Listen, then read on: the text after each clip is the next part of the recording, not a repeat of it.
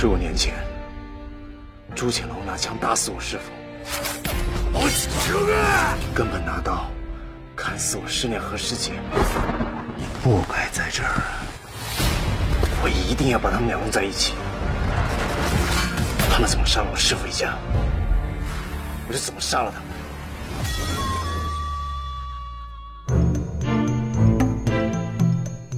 在本期电影相对论中，要与您分享的是电影《邪不压正》。《邪不压正》是由姜文编剧并执导，彭于晏、廖凡、周韵、许晴、泽田千野、姜文等主演的动作喜剧电影。该片是姜文导演的第六部作品，也是他民国三部曲的终章。该片改编自张北海的武侠小说《侠隐》。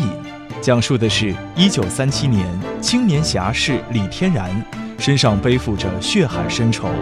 在美国秘密训练多年后回到北平，在这座古城里，各方势力相继登场，神秘人物各怀心思，古城即将迎来腥风血雨的故事。因为姜文应该来说呀，第一个啊，你把这个《邪不压正》视正为喜剧片儿，我不是太同意。他应该姜文来讲话呢，他是传达的证据。当然，这个片子来讲，相对于他其他几部片子呢，这个喜闹剧的成分多一些。呃，那这个方面，他其实主要是说从姜文他自己的初衷考虑，因为本身啊，我们觉得这个片子作为普通观众来讲哈，最大的不满足就是不知道姜文怎么从一个非常好的一个开端，突然就是一急转直下到一个观众似乎谁也无法追踪或者。能够跟上它的节奏的这么一个叙事方式，故事没有讲的特别的精彩，而且所有的人物就变得非常的诡异，或者说是非常的这个突兀的转变。后来姜文他在这个很多访谈中说到了啊，他不认为把一个故事讲清楚的这种所谓的电影就是好电影，或者说是他已经过了把这个故事讲明白，可能更多的传达出他对。我们所谓民国这样一个乱世的那个理解，看完这个片子，其实我印象最深的不是恰恰这种喜剧或者闹剧成分的东西，我更加喜欢的是它开头用这种特效还原出那种美轮美奂的老北平的景色，这是曾经啊梁思成念念不忘的这样一种景色。这个我也觉着是在近期的中国电影当中少有的，它能够做到跟我们的历史人文特别接近的一种特效的方向，我比较开心也比较欣喜，因为开头的这个画面。确实是让人觉得有诗情画意啊，就是李天然从这个美国回来。那么还有一个就是我印象特别深的，也是我觉得几乎所有的姜文的作品里头，他好像酷爱这种房顶，啊，这种所谓的登高望远，这种所谓的少年意气，在这个片子里头，应该说姜文的气质性的东西远远大于叙事性的东西，这个应该是成为他激情四溢的一种特殊的风格。那么这种东西就是我们说的这个，因为创作应该说还是比较主观的事情，但是呢。我们讲，在这个方面来讲的话，一个方面，我认为姜文，尽管他的票房不佳，但是呢，他的这种用心，因为毕竟四年打磨这么一个作品，而且我们讲的，他是花了相当大的成本，在这个云南搭了一个四万平米的这么一个屋顶海，所以我说的意思来讲的话呢，他让我们看到了真正的电影人的讲究。在今天这样一个时代，我们靠一些廉价的喜剧，靠一些这种我们所谓的庸俗的笑声，就能获得很好的票房。那么，真正的电影人他应该有逆向而行的勇气。为什么呢？我们现在的观众的审美已经被大量的爆米花电影所充斥和洗脑，大家可能对于电影的要求不高。啊，可能就像是舞台上的这种小品一样，它仅仅为了解压，仅仅为了笑声，但是它恰恰呢，它会伤害到我们这种啊所谓具有传统的电影教育或者对电影还有一些情怀、有一些寄托的这样一些观众的这种不可理解的这种心。所以我们说了，在这方面，我们说这个时代还不能少了姜文，尽管他可能有些过分任性，可能过分的自我，但是我至少能够看到。他的用心是值回票价，他的讲究，他是让我们看到了电影的黄金年代的那样一种神圣，那样一种精致。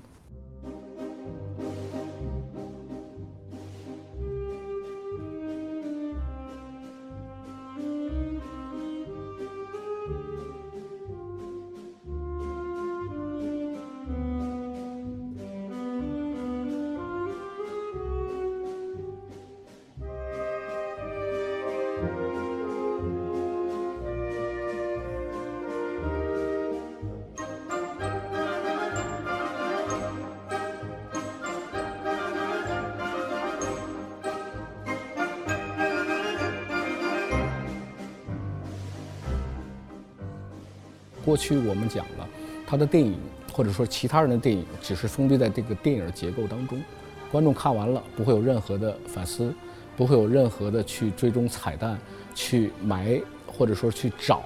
这种锁在里好花的这种解读的意义，当然姜文本人是特别反对这种解读，但是我们发现很多的影评人也好，很多的观众也好，乐此不疲。其实这也是电影的另外一种魅力，就是有点像揭秘、解谜。但是它肯定在这里头，它又会有些很多的啊，不管是牵强附会也好，或者说是啊会心一笑的也好，这样这种解读，这应该说是它是一种啊这个时代民情的一种反应。就好比说是咱们经常说的传统的艺术类的话，叫叫叫境由心生。可能对于一个片子的，也是一千个观众有一千个哈姆雷特，它的道理是一样的。那么，而且我认为来讲的话呢，姜文已经超脱了我简简单单的这个角色，他就是一个负载了戏剧功能的这么一个人物。他可能更多的是想说到的啊，从古论今呢，他的视野很宽泛。所以在这这方面来讲的话呢，不同的人对他的人物有不同的解读。而且姜文来讲的话，在这里头肯定是寄托了他的这样一种所谓的对历史。对人文、对人物的理解，因为他说过，他认为的戏剧性，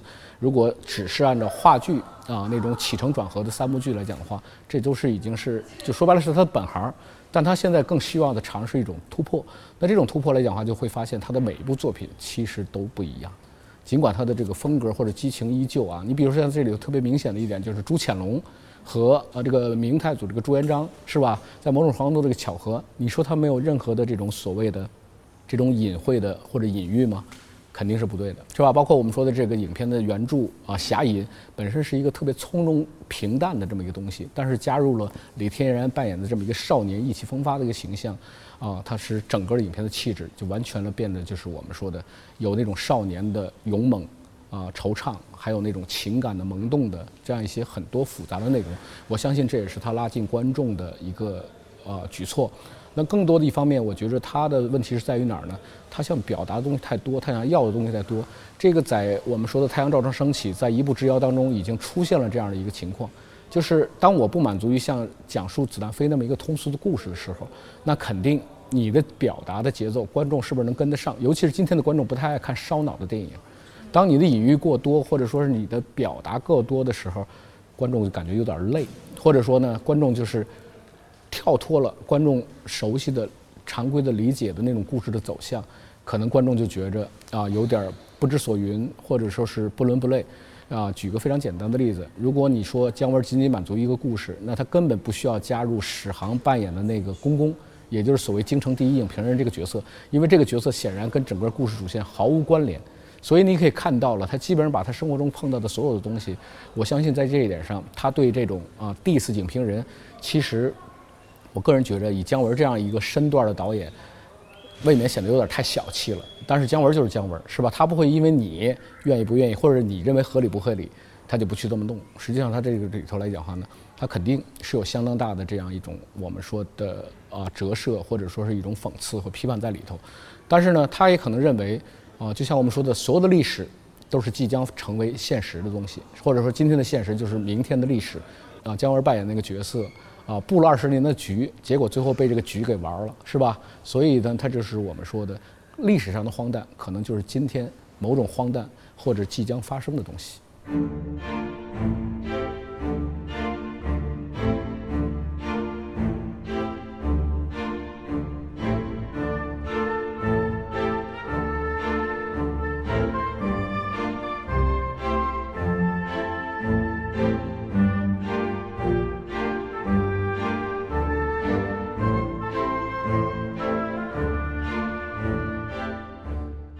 我们讲的为什么姜文你会发现他的几乎啊，除了《太阳照常升起》之外，基本都是四字成语。四字成语就是中国古典文学的精华呀。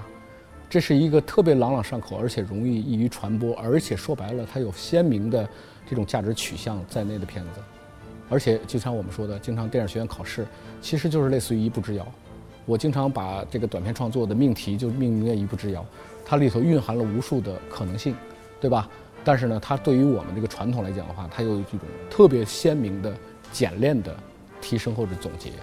那这个东西来讲的话呢，当然我们讲接地气儿也好，或者说是口语化也好，但是这种东西我总觉着不是那么精致和讲究。因此来讲的话呢，就是我们说的今天的观众，他可能需要各种各样的作品。但是还是我刚才说的那句话，对于姜文这样一种啊一门心思沉浸在电影的创作和自我的世界当中，我们也需要这样的作品。因为今天中国电影的市场已经成熟到足以海纳百川，足以容得百花齐放。所以呢，尤其像姜文这种东西呢，它还体现了传统电影人的一种执着、一种坚守。这种东西我们可能不能拿一些啊看惯爆米花电影的观众的评价来决定一部影片的生死。如果这样的话，恐怕我们现在大多数的专业科班电影人都会被 out 的。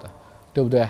啊，所以我们就说了，你拿《我不是药神》来讲，恐怕他在获取笑声面前，也远远比不上开心麻花的任何一部作品。但是他的票房已经证明了，真正的观众是有眼光的。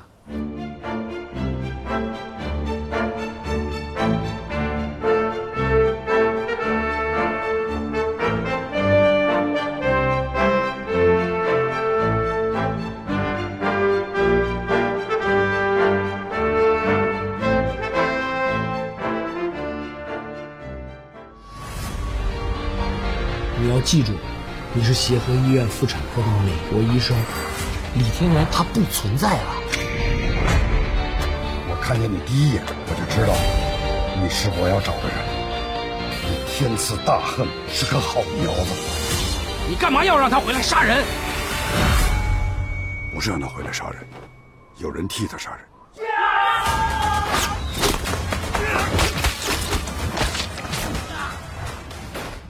他的这种隐喻，或者说他的这种东西，玩的比较高级。这种高级是什么？至少我们说在视听层面上，在整个的电影表现方面上，你不会说他是在糊弄你，他是不讲究、不用心。那么至少我们说的，在这种视听层面上来讲的话呢，就像很多的人对于他特别重视这种枪声的效果，特别重视这种我们讲的声音的冲击力，这个都不是一般的导演能注意到的。今天我们的电影大部分是什么？是通过台词，是通过话剧改编，镜头的表现力、画面的表现力，乃至声音的表现力，其实是被忽略的。所以它造成了我们的很多的电影说难听点儿，就是你听广播剧似的，闭着眼听完也能了解这故事。可是这就不是电影了。如果话剧改编成电影，你不做电影的这种加工，不具对电影语言这种崭新的艺术形式作为一个敬畏，我不认为这样的电影能走多远。那么另外一方面来讲的话呢，这个方面我还是认为他跟他这种啊艺术家的气质，以及他包括他的待人接物，包括他的这种所谓的饱读诗书是有关系的。今天很多导演，我不认为他有文化内涵，对吧？所以他的理解层面上，他的人物设置层面上，肯定非常的扁平化或者说是肤浅。那么我们经常说了，姜文他的问题在哪儿呢？就像他每回剧本都招无数个编剧。不停地谈想法，甚至《邪不压正》这样的片子都是在开拍之前，啊，拿一个剧本。你知道这个编剧李飞，啊，他是一个姜文特别喜欢的一个年轻的导演，是在这个青海 First 认识的。结果呢，就是把他拉到这个剧组里头，光写这一场戏写了九万字，这九万字已经是两部电影的容量了。可是就这么一场戏，你觉得他能留下多少？也就是说，他几乎采取这种压榨式的东西，但是各个导演几十个编剧出来的东西，他只保留最好的。他显然这种这种错综复杂也好，这种啊混乱也好，或者说这种前后不搭，这是可以想象的。就说白了，我所有东西我都取得我认为最好的东西，但是可能在逻辑上，在结构的严密性呢，它一定会有些问题。所以我们经常有些时候说，单独看这个戏非常的带劲儿，整体看起来就总觉着似乎哪儿都不挨哪儿。它的走向也好，它的结构也好，都是出乎了观众的意料。但是我觉得呢，有些东西，包括我们讲的现在的导演来讲话，那如果一部片子里头能有啊三五场，你特别特别带劲儿，特别觉得难忘，特别都用心的戏，也就可以了。那对于这个通篇让观众完全浪费两个小时生命的电影来讲的话，它已经算是用心了。但是我还是觉着，在未来，我们尤其是作为全面工业化啊这种所谓的提高啊电影的这种精品意识的作品，恐怕我们不能就坡下驴的。啊，只是一味的迎合观众的这种往下走的这种，还是应该啊适当的，或者说用更多好的作品，更多新锐的年轻人风格化的这种作品，来提升观众的审美，能让我们的电影市场变得更加的健康。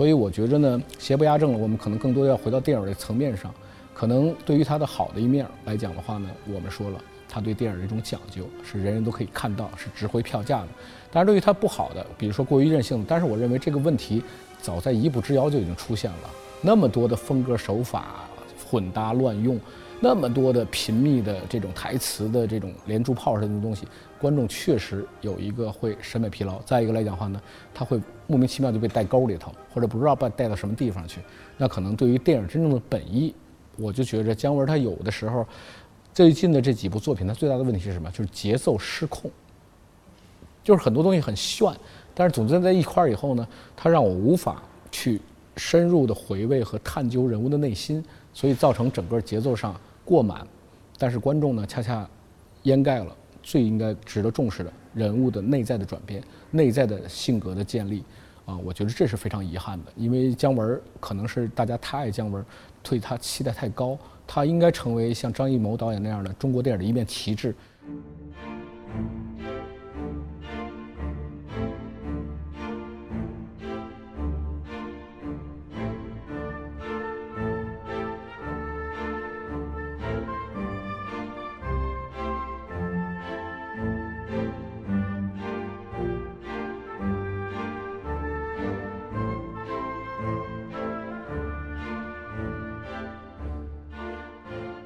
好的电影其实无关艺术和商业，它一定是老少咸宜的。为什么呢？最重要的是什么？不管你以什么样的名义拍商业类型也好，或者说是文艺片儿也好，最终是不是获得一个情感的共鸣，或者观众从你这当中获得某些啊自证的这种影子的东西？所以也就是说，我们看电影很多时候是在看自己。这种自己来讲的话，我们有的时候啊，在这种低潮的时候，他需要一些笑声。来给自己振奋力量，但是有的时候来讲哈，也愿意去，在廉价的这种所谓的没有营养的快餐消费之后，我们还是需要一些精美的大餐，对吧？这种东西它缺一不可。而且就是在我说来讲话呢，姜文的电影我从来不认为是艺术的，在我们看来，所谓的艺术就是特别特别极端的讲究自我的，不考虑大众的，不考虑市场的。在我看来，在今天这样一个时代，其实是非常落伍的。因为就像我们说的，其实像这种各色的艺术片好拍，你只要拍的大家都看不懂。就是艺术了，因为中国之大，总有你这样的观众，他会追捧一些小众的东西。但是电影从诞生之初，它就是大众传媒，这种东西来讲的话，你获得更多的观众，我不希，我不认为所有导演以获得观众的欢迎而为耻吧。而且这种东西来讲的话，其实你的这种呃导演来讲的话，他是通过作品来跟观众来进行表达和沟通，也就是说。当你观众喜欢、认同你的这个故事或者角色或者你的手法之后，是不是才有更深层次的可能，而不是摆开一副啊拒绝观众的这种审美、拒绝观众的这种欣赏，而刻意摆出一副说教或者上帝的嘴脸的这些导演，恰恰是我别认为比较排斥的。而为什么呢？这些东西的点化，你用意这么分呢？在我看来，这只是一个形式上之分。但是我认为的电影，好的电影，它一定是人物的胜利，人物的魅力，它打消了一切。这到底是艺术的还是商业的？这样一些疑虑。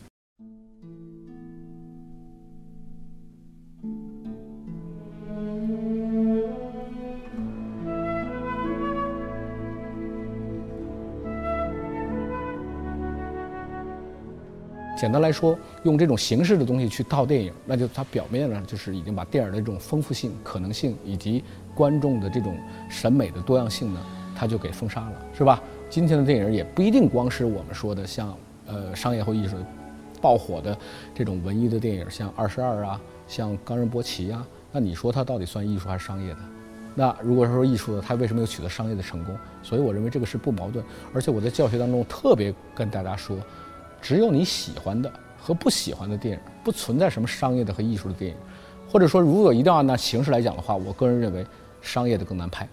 因为它是从大众出发，所以我们说的一些东西来讲的话呢，这恰恰说明中国它现在是具有一个充分的多元包容的这么一个时代。我们相信，随着时代的进步，随着电影的丰富，会越来越好。